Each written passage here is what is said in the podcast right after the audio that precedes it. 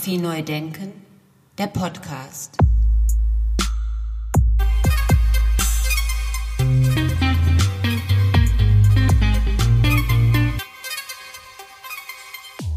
Herzlich willkommen zur zweiten Staffel meines Podcasts Fotografie neu denken.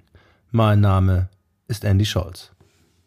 Mein heutiger Gast ist Dr. Ulrich Metzmacher. Ulrich Metzmacher studierte in den 70er Jahren Soziologie in Berlin und promovierte auch in Berlin. Nach seiner Dissertation ging er ins Gesundheitswesen und leitete verschiedene Krankenhäuser. Bereits als Kind, wie wir gleich hören werden, faszinierte ihn die Fotografie sehr. Trotzdem machte er als junger Mann die Leidenschaft und das Interesse für Fotografie nicht zu seinem Beruf.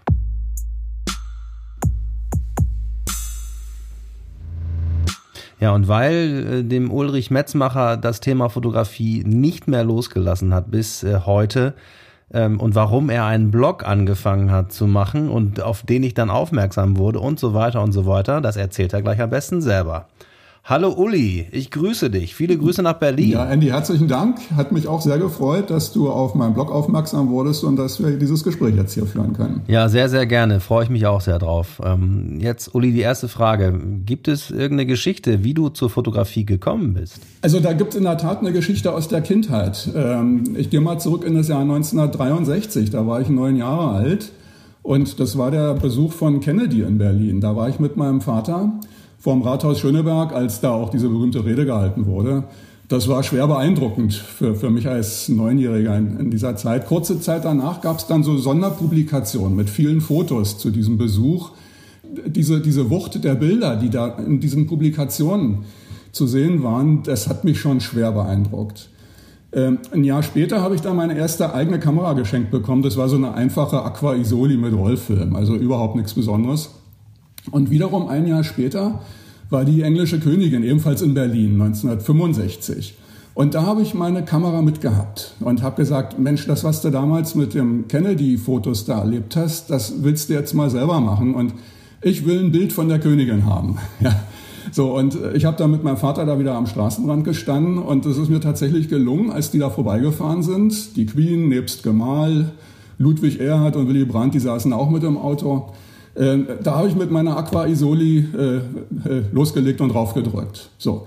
Und dann war die große spannende Frage, ist daraus was geworden? Damals hat man ja solche Filme in die Drogerie geschickt und dann hat es ewig gedauert und so weiter. Aber in der Tat, es hat geklappt. Die Queen war ein bisschen unscharf, aber sie war zu erkennen. Und das Ganze hat eine irre Faszination auf mich, auf mich ausgeübt. Ähm, ich habe dieses Bild gemacht, ich war dabei und ich habe dieses Bild und das ist jetzt Erinnerung. Das Bild ist leider verloren gegangen, aber ich habe es noch genau vor Augen. Oh, das ist aber schade. Das Bild ist verloren gegangen auf deinem Lebensweg, wenn man so will. Auf meinem, genau, auf dem Lebensweg irgendwo äh, äh bei Umzügen. Vielleicht finde ich es in irgendeiner Kiste nochmal wieder. Ich habe schon gesucht, aber momentan ist es weg.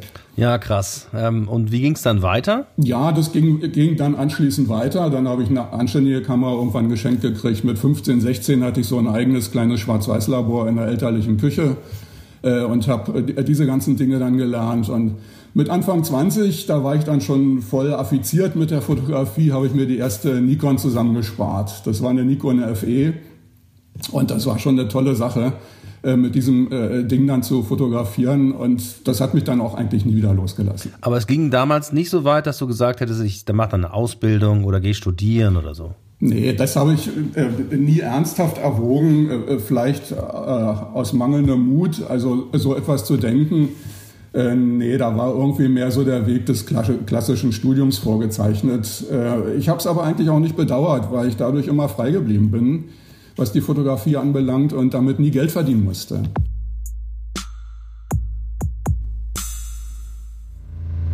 Ja, schön, sehr schön. Ähm, aber trotzdem, wir sitzen ja hier jetzt zusammen und wir sind hier zusammengekommen, weil ich auf deinen Blog fotosinn.de, auf den Fotoblog fotosinn.de, der von dir gemacht wird, aufmerksam wurde. Ähm, mhm. Wie ist dazu gekommen? Mhm. Also äh, der Gedanke war, war uralt, äh, eigentlich äh, seit den Studienzeiten, äh, mich irgendwie dann doch nochmal äh, auch genauer mit der Theorie der Fotografie zu beschäftigen. Das habe ich dann so äh, während meines Berufslebens eigentlich nur nebenbei äh, getan, da viele Dinge gelesen, Ausstellungen besucht und so weiter. Und irgendwann kam dann die Idee, also ich möchte das eigentlich für mich selber nochmal klarkriegen. Was ist eigentlich Fotografie? Was, was passiert da? Und äh, wie das dann so ist, man kriegt seine eigenen Gedanken am besten klar, wenn man versucht, die Dinge mal aufzuschreiben. Und das hat eigentlich schon, bevor es den Blog äh, dann gab, äh, damit begonnen, dass ich verschiedene Dinge für mich selber erstmal nur zu Papier gebracht habe.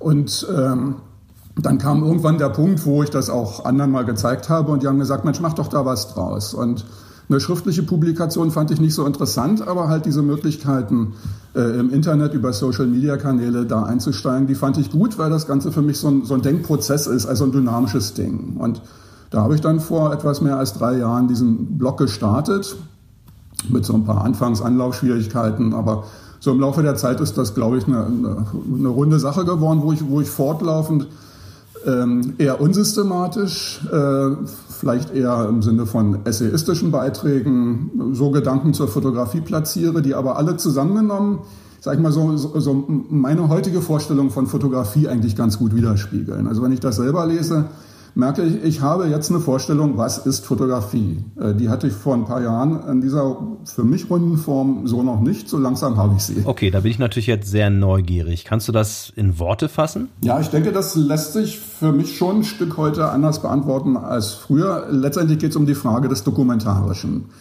Ähm, hat die Fotografie einen Wahrheitsgehalt im Sinne einer dokumentarischen Wiedergabe von Wirklichkeit, also diese Objektivitätsfragen?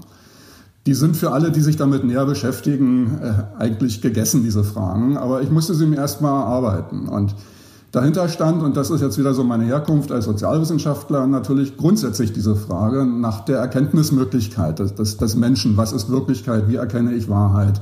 Man kommt dann zur Relativierung des Wahrheitsbegriffes. Und man kommt dann eben auch ganz schnell dazu, dass die Fotografie eigentlich diese Perspektivgebundenheit sämtlicher Sichtweisen und Erkenntnisse relativ gut widerspiegelt, weil sie allein schon technisch bedingt immer eine subjektive Möglichkeit des Weltbildes beinhaltet. Eine subjektive desjenigen, der dort auf den Auslöser drückt. Und allein die Tatsache, dass man denselben Gegenstand, den man da fotografiert, auf unendlich verschiedene Weise hätte fotografieren können, oder mein Nachbar, der neben mir steht, schon wieder eine andere Perspektive hat als ich selber.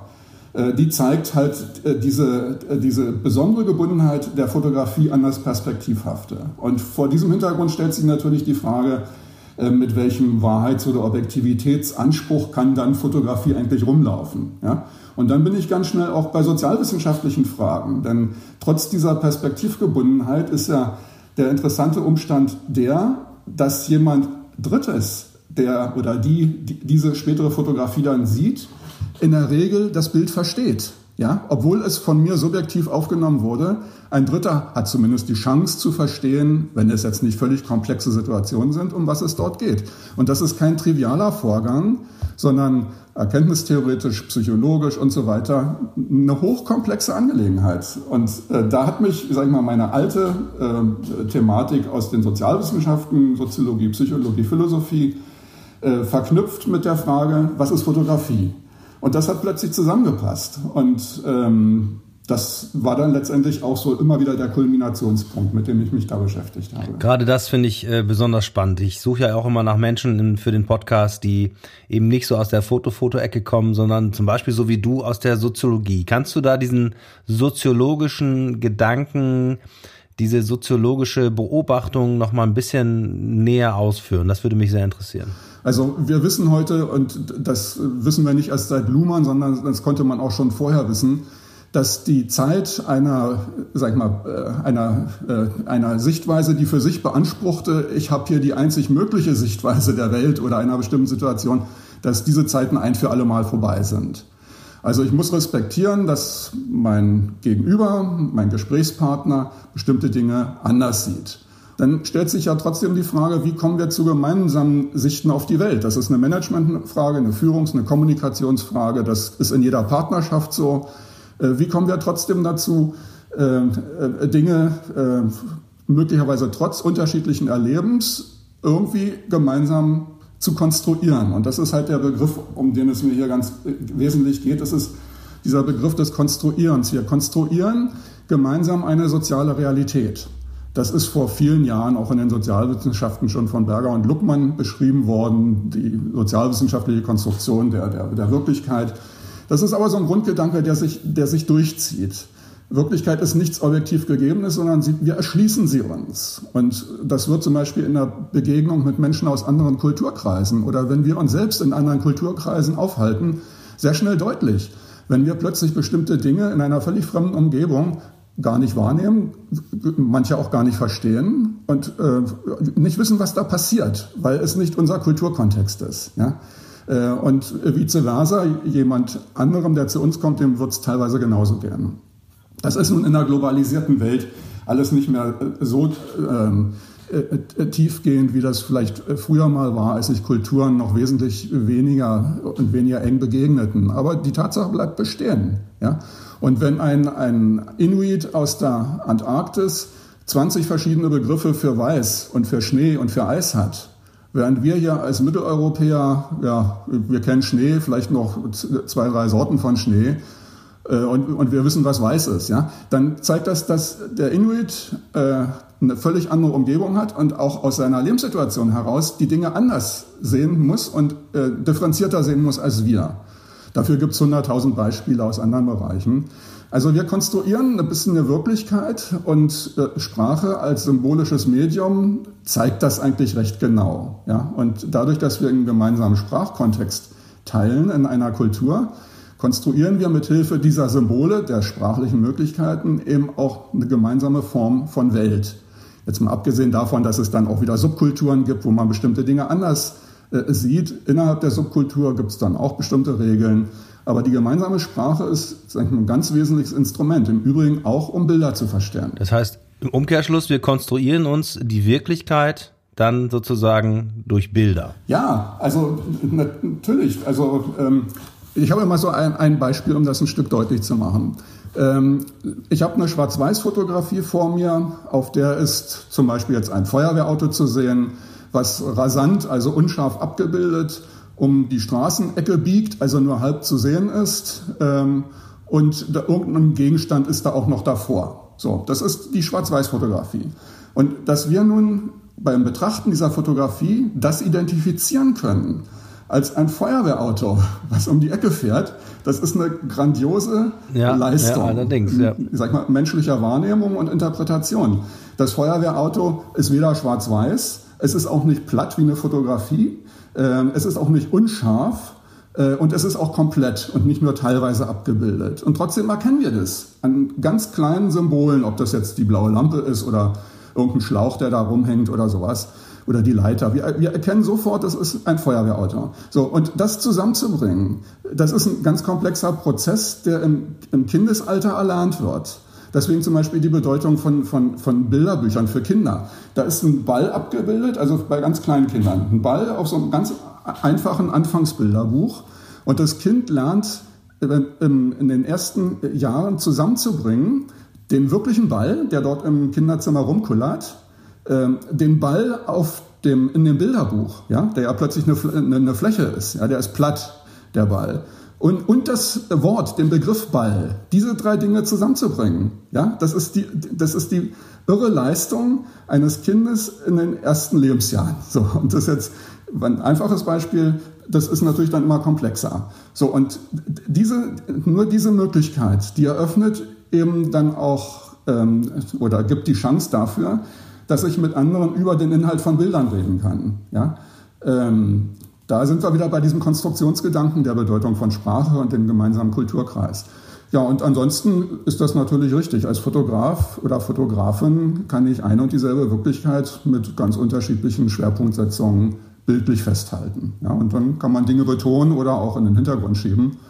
Äh, und das, so ist es. Aber das ist ein Grundmerkmal von Fotografie. Das ist überhaupt nichts Manipulatives. Das ist bei jeder Fotografie so. Es geht gar nicht anders.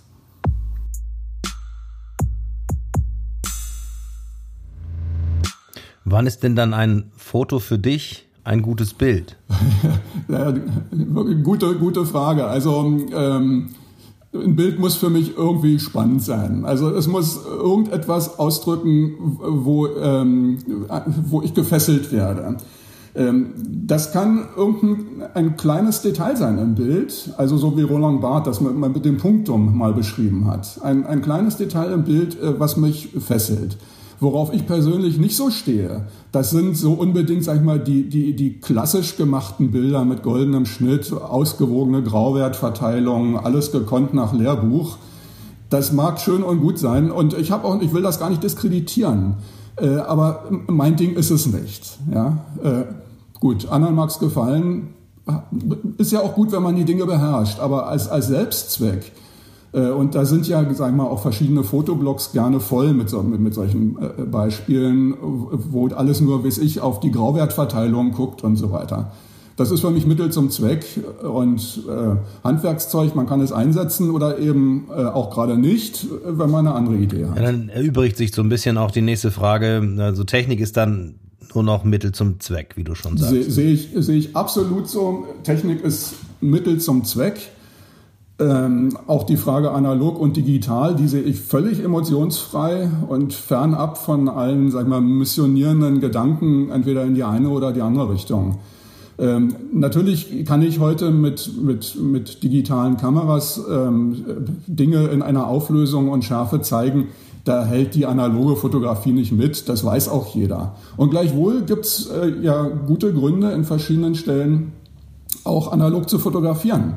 Also man muss wissen, was man wann und wo einsetzt. Ja, und trotzdem äh, begegnet mir auch immer wieder natürlich, begegnen mir immer wieder Leute, die dann äh, sagen, ja, aber das Korn und die Anmutung und so weiter und äh, das, das geht schon in so eine, so eine Glaubensfrage vielleicht rein, äh, was ist da jetzt besser und so weiter. Dafür vielleicht ein, ein mm, Beispiel oder ein Gedanke, der mir da manchmal kommt, und das ist der Vergleich mit der Weinverkostung.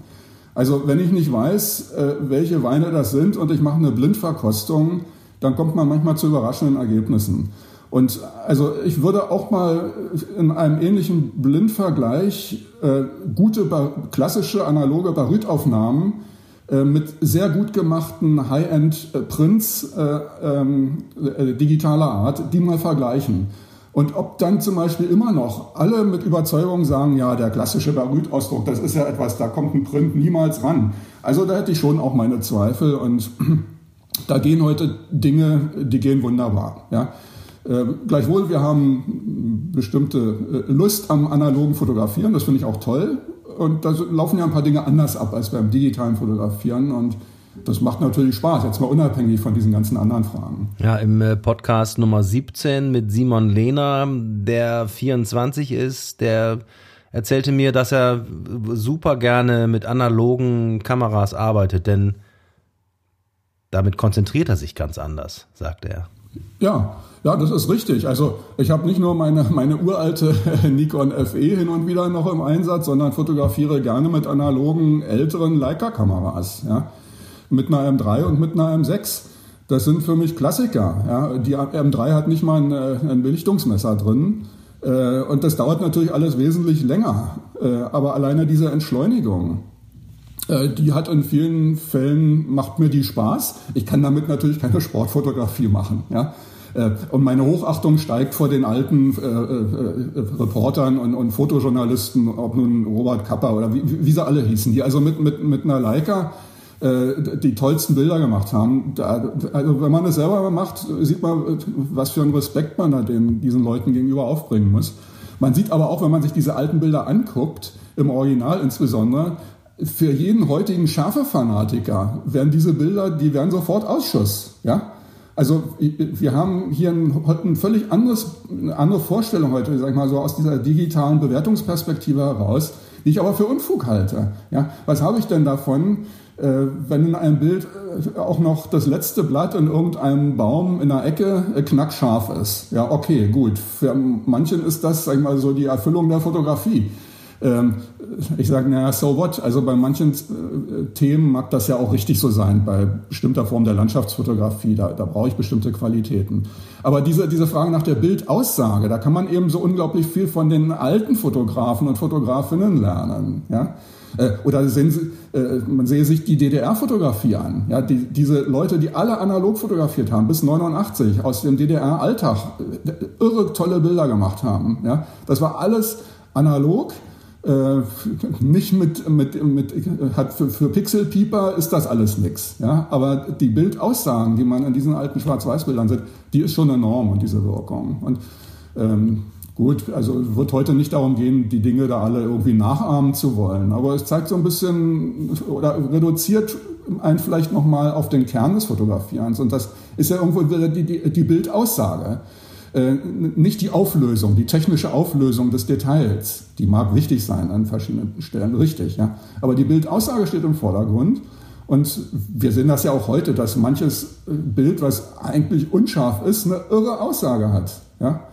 So. Wenn man das jetzt wiederum umgekehrt zum Stilmittel macht und sagt, ich fotografiere jetzt nur noch unsauber und schlampig und tralala und so weiter, ähm, naja gut, äh, das ist es dann auch nicht. Ähm, das ist eine Gratwanderung. Ja? Aber die, die, die Fokussierung auf die, auf die Bildaussage, die wird, glaube ich, nochmal äh, äh, geschärft, wenn man analog fotografiert. Und das ist hilfreich, auch wenn man dann im Übrigen äh, digital weiterarbeitet oder an, zum anderen Zeitpunkt wieder die digitale Kamera nimmt. Ich glaube, das hilft. Das hat einen, hat einen erzieherischen Wert, einen Lerneffekt. Wunderbar. Ähm, jetzt heißt ja mein Podcast Fotografie neu denken. Ähm, gibt es da für dich diesen Moment? Äh, hast du da irgendwo das Gefühl, ah, da ist jetzt neu gedacht worden, über den Tellerrand gedacht worden? Hm, gibt es da irgendwas? Nee, also ähm, ob hier immer alles neu sein muss oder neu sein wird, das weiß ich nicht. Wir konnten zum Beispiel eigentlich schon immer wissen, dass erstens ein Bild immer eine subjektive Perspektive aufweist und deshalb nichts mit Objektivität im strengen Sinne zu tun hat. Haben wir schon immer wissen können. Man kann aber das nochmal schärfen. Wir haben auch schon immer zweitens wissen können, dass eine Fotografie zwar irgendwie an Realität gebunden ist, ich lasse jetzt mal so digitale Fakes beiseite, äh, sie aber eigentlich fast so frei ist wie das vom Maler auf der Leinwand geschaffene Bild. Ich sage ähnlich, nicht ganz, aber ähnlich frei agieren wie der äh, Maler mit äh, Pinsel und Leinwand. Ähm, auch diesen Gedanken kann man nochmal schärfen, um wegzukommen von, von diesem immer noch weit verbreiteten, die, die Kamera gibt Wirklichkeit wieder und kann gar nicht anders, ja, äh, Gedanken wegzukommen. Und drittens, aber auch das ist nicht neu, äh, dieses zentralperspektivische Bild äh, der Fotografie. Das ist ja kunsthistorisch gesehen alles andere als eine Selbstverständlichkeit. Und wir wissen eigentlich erst seit der Renaissance, oder erst seit der Renaissance ist es vertraut, die Welt aus einem individuellen Blickwinkel zu betrachten. Das war davor, insbesondere religiös begründet, undenkbar. Und wer seine eigene Sicht auf die Dinge verbreitete, landete auch ganz schnell auf dem Scheiterhaufen. Ähm, in den Bildern der Antike bis hin zum Mittelalter gab es deshalb mit ganz wenigen Ausnahmen nur Flächenbilder ohne Zentralperspektive. Das würde ja zu weit führen, das näher auszuführen. Aber die Zentralperspektive ist eben eine völlig neue Sichtweise und der Fotoapparat, also die Kamera, kann gar nicht anders, technisch bedingt, als monokular durch ein Objektiv und damit automatisch zentralperspektivisch abzubilden. Jedes Bild ist Ausdruck der subjektiven Sicht des Fotografen. Aber wir müssen uns eben immer wieder sagen, das ist nicht die einzige Möglichkeit, unsere Welt bildlich darzustellen. Ja, es gibt andere Möglichkeiten. Das Flächenbild aus alten Zeiten, aber auch andere Formen. Ja? Und sich das klar zu machen, dass die Kamera nicht quasi eine naturhafte äh, Möglichkeit ist, äh, Wirklichkeit bildlich abzubilden, äh, die finde ich schon spannend. Und wenn wir uns das alles konsequent vor Augen halten, dann kommen wir zwangsläufig zu den Punkten, die uns vorhin schon mal beschäftigt haben äh, und die vielleicht auch Fotografie ein wenig neu denken lassen. Das ist eben nicht trivial wenn eine Fotografie, die von einer Person subjektiv angefertigt wurde, von einer anderen gleichwohl richtig verstanden wird. Dazu bedarf es jeder Menge Voraussetzungen, die immer etwas damit zu tun haben, dass der Mensch ein gesellschaftliches Wesen ist und einen bestimmten Kulturkontext eben auch mit anderen teilt. Da kann man über die Reflexion der Fotografie eine Menge lernen. Äh, nämlich hier über die soziale Funktion gemeinsam getragener Zeichen und Symbole nachzudenken. Und um nichts anderes handelt sich ja bei Bildern. Es sind Zeichen und Symbole. Niemals jedoch eben die Wirklichkeit selbst. Und diese Unterscheidung, ja, eine Fotografie ist nicht die Wirklichkeit selbst, sondern sie, ist, sie äh, äh, gibt Zeichen und Symbole vor, die man interpretieren und deuten muss. Natürlich ist das Blatt Papier auch Wirklichkeit. Äh, ich kann es anfassen und knicken. Aber das Abgebildete ist nicht die Wirklichkeit an sich, sondern es sind Zeichen und Symbole. Und das ist nicht identisch mit der Wirklichkeit. Das alles kann man über Fotografie lernen. Und ich glaube, da hat sie auch weiter eine aufklärerische Funktion, wenn man diese Dinge vermittelt.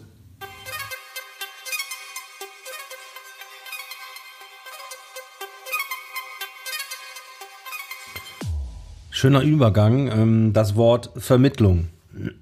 An welcher Stelle würdest du da ansetzen? Äh, in der Schule, in den Hochschulen?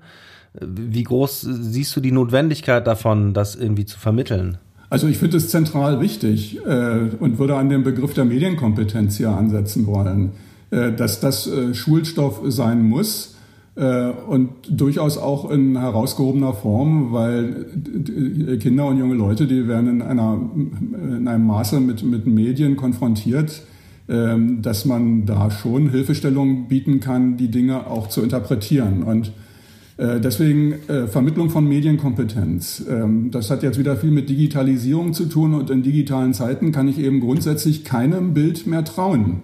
Ja, und das muss man den Leuten deutlich machen. Die technischen Entwicklungen werden die Möglichkeiten, die schon jetzt gegeben sind, immer weiter verfeinern und auch zu Videos führen, die durch und durch gefaked sind. Ja, wo also vermeintlich leibhaftige Menschen, die wir auch kennen aus Pressefunk und, äh, und Fernsehen, äh, auftauchen, die aber durch und durch gefaked sind. Äh, Ansätze dafür gibt's. Die, die Avatare aus dem Kino, die war nur der Anfang. Äh, das wird sich äh, in eine ganz andere Welt hin entwickeln. Und ähm, die klassische Fotografie war da im Vergleich äh, eher eine harmlose Angelegenheit. Da konnte man zwar auch manipulieren und man konnte äh, retuschieren und sowas, aber das war alles äh, entdeckbar. Ja. Bei der digitalen Fotografie ist das ja völlig anders. Ich kann Pixel verändern, hinzufügen, wegnehmen, Bilder zusammenführen. Das sieht kein Mensch. Wenn das gut gemacht ist, dann, dann brauche ich schon einen Digitalforensiker, der mit ganz ausgewieften Methoden vielleicht noch eine Chance hat, solche Dinge herauszufinden. Aber man findet das nicht mehr raus, es geht nicht.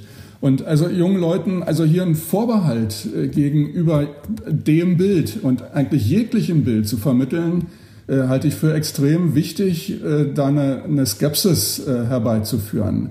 Deutlich zu machen, dass man Bildern nicht auf eine naive Weise trauen kann. Das ist für mich grundsätzliche Vermittlung von, von Medienkompetenz. Jetzt mal ganz abgesehen von Fragen, wie werden zum Beispiel im Social-Media-Bereich mit dem Smartphone aufgenommene Bildchen aus dem Freundeskreis verbreitet, wo werden Intimgrenzen verletzt, äh, teilweise auch böswillig verletzt, äh, wie finden aggressive Akte äh, statt, die einfach andere Menschen, anderen Menschen schaden soll und so. Das gehört sicherlich auch alles mit dazu. Ja, aber noch viel wichtiger ist mir diese Frage der Medienkompetenz.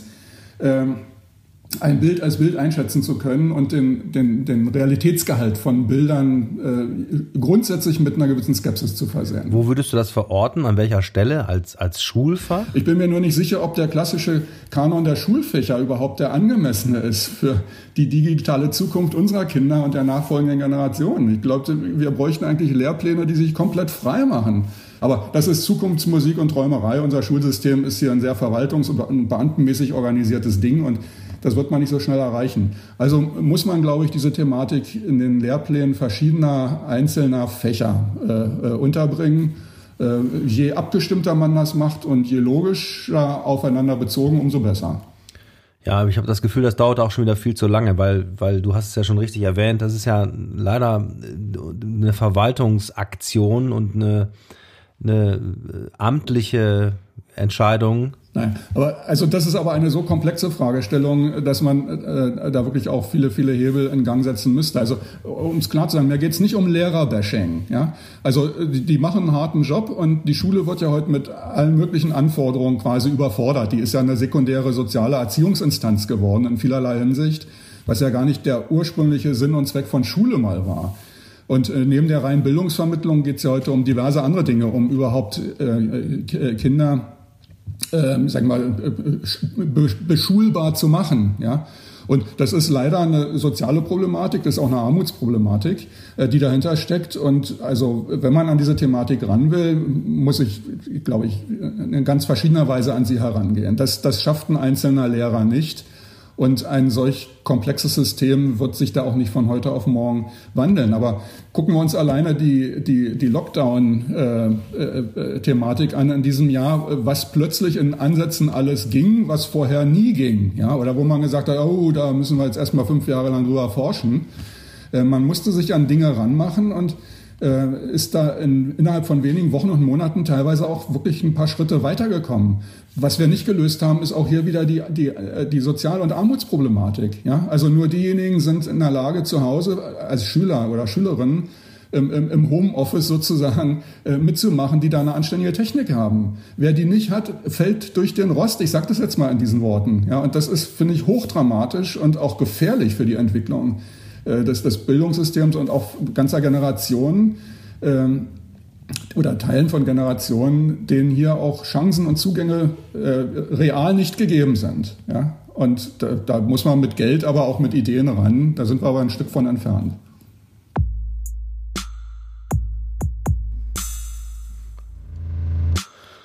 Lieber Uli, vielen, vielen Dank für die vielen Gedanken. Das nehmen wir jetzt einfach mal so mit, das lassen wir jetzt einfach mal so stehen und ich bedanke mich recht herzlich bei dir und äh, alles Gute. Viele Grüße nach Berlin.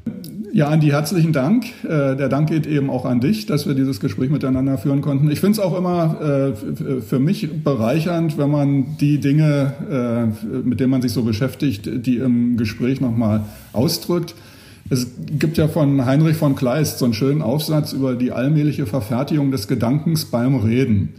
Und das Schöne ist, wenn man redet, merkt man plötzlich, an welchen Stellen das eigene Denken noch nicht ausgegoren ist. Und insofern ist jedes Gespräch hilfreich, auch für die eigene Weiterentwicklung. Vielen Dank. Ja, vielen Dank dir, Uli, und äh, vielen Dank für das Zitat. Alles Gute, Dankeschön. Fotografie neu denken, der Podcast.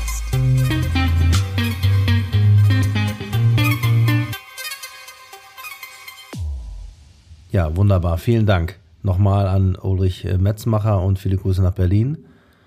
Wir haben abgesprochen, ähm, Uli und ich, dass wir ähm, ein schriftliches Interview noch machen werden, was dann bei äh, Ulrich Metzmachers fotosinn.de veröffentlicht wird. Ähm, ich werde da die Fragen beantworten und er wird ein paar Fragen stellen. Das wird äh, in ein paar Tagen online gestellt und da freue ich mich schon drauf. Vielen Dank an Ulrich Metzmacher. Ja, wer mehr erfahren will über den Blog, der geht natürlich ganz einfach auf www.fotosinn.de.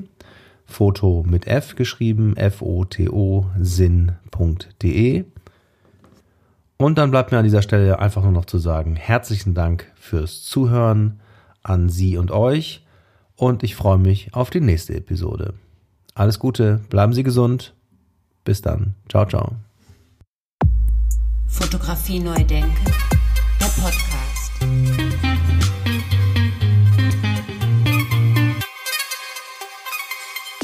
Eine Produktion von Studio Andy Scholz 2020.